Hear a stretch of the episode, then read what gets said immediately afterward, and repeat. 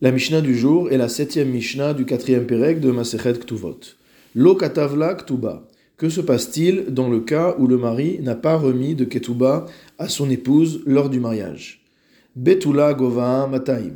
Si jamais il s'agissait d'une jeune fille au moment du mariage qui était vierge, alors le mari, en cas de divorce, ou alors les héritiers du mari, en cas de décès du mari, remettront à la femme mataim, c'est-à-dire 200 dinars.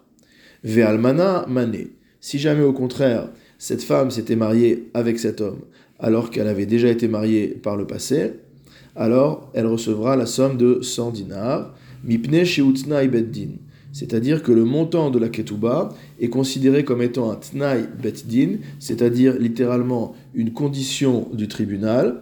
En d'autres termes, il n'est pas nécessaire que la personne écrive une ketouba pour que cette euh, condition financière s'applique à n'importe quel mariage. La Mishnah continue et nous dit que si jamais un homme qui se marie avec une jeune fille vierge, qui mérite donc une ketouba de 200 dinars, au lieu de ça, il écrit dans l'aktuba qu'il hypothèque pour l'aktuba de sa femme un champ qui ne vaut que 100 dinars. Velo katavla Nirsim de itli et il n'a pas écrit en plus dans la ketuba que tous les biens lui appartenant sont hypothéqués potentiellement pour pouvoir euh, payer le montant de sa ketuba.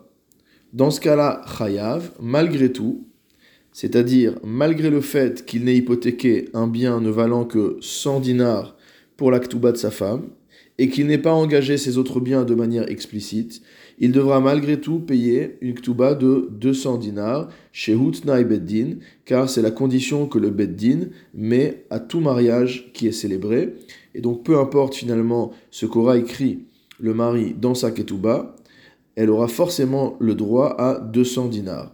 Donc ce, ce Tnai Beddin constitue la somme minimale que la femme reçoit lors du divorce ou lors du décès du mari.